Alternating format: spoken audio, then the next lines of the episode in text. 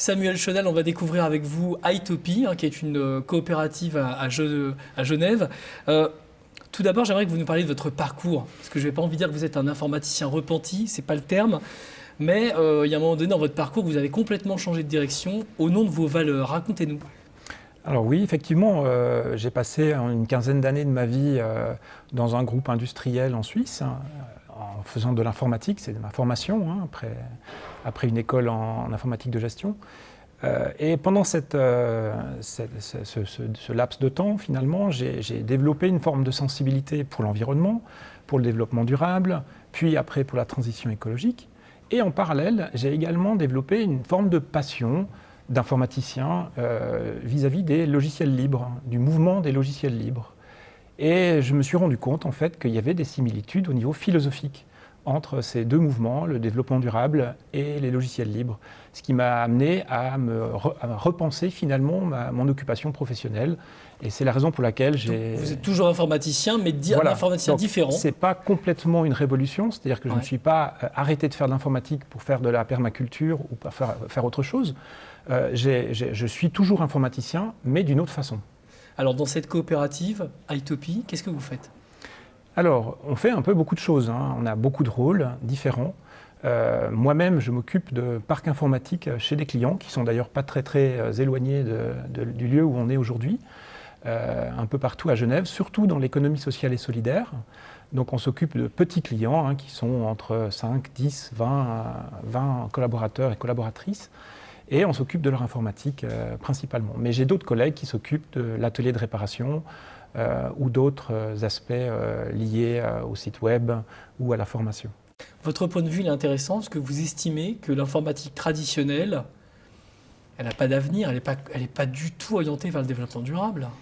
Alors, on parle de l'informatique traditionnelle, on peut aussi parler de l'informatique dominante, parce que c'est bien de cela qu'il s'agit. Et moi, j'en suis convaincu, à Itopie, on est convaincu que cette informatique n'a strictement aucun avenir et qu'elle est peut-être même dangereuse pour euh, notre société. La réparation, vous en parliez. Pourquoi est-ce qu'on peine encore un peu dans ce domaine? Ça existe, même, même les grands opérateurs la proposent aujourd'hui, mais on, voit que ça ne marche pas non plus euh, terriblement.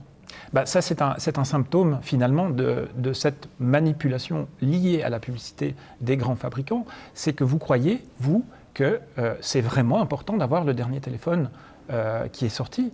Or, nous, ce qu'on essaye de, on va dire, de, conseiller ou de, militer finalement, c'est vers cette sobriété numérique, vers un autre récit, une autre histoire qui dit que le matériel reconditionné, le matériel qui a été réparé, qui a été revalorisé, qui vient, qui a peut-être une autre histoire, il est tout à fait suffisant pour nos besoins. Parce que dans notre société, finalement, on vit beaucoup dans le désir. Hein.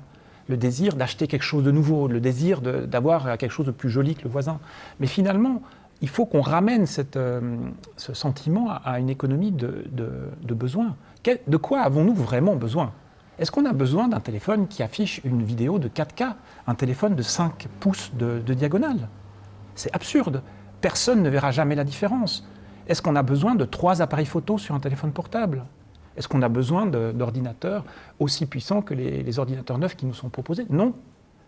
L'écrasante majorité de la population n'a absolument pas besoin de cela et pourrait très bien faire son travail de manière extrêmement satisfaisante avec des ordinateurs revalorisés qui contiennent des logiciels libres, qui permettent d'allonger euh, la durée de vie du produit euh, à 10 ans, voire plus. Parce que si on ne le fait pas, eh bien on va arriver au bout des ressources naturelles de notre planète. Et c'est un constat qui est, euh, qui est certes un peu effrayant, mais qui, qui, renferme finalement des, des, énormes opportunités. Il y a énormément de choses à faire pour changer cette dynamique.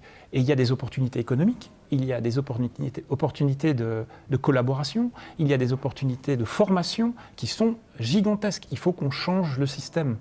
Le système n'est pas viable à l'heure actuelle.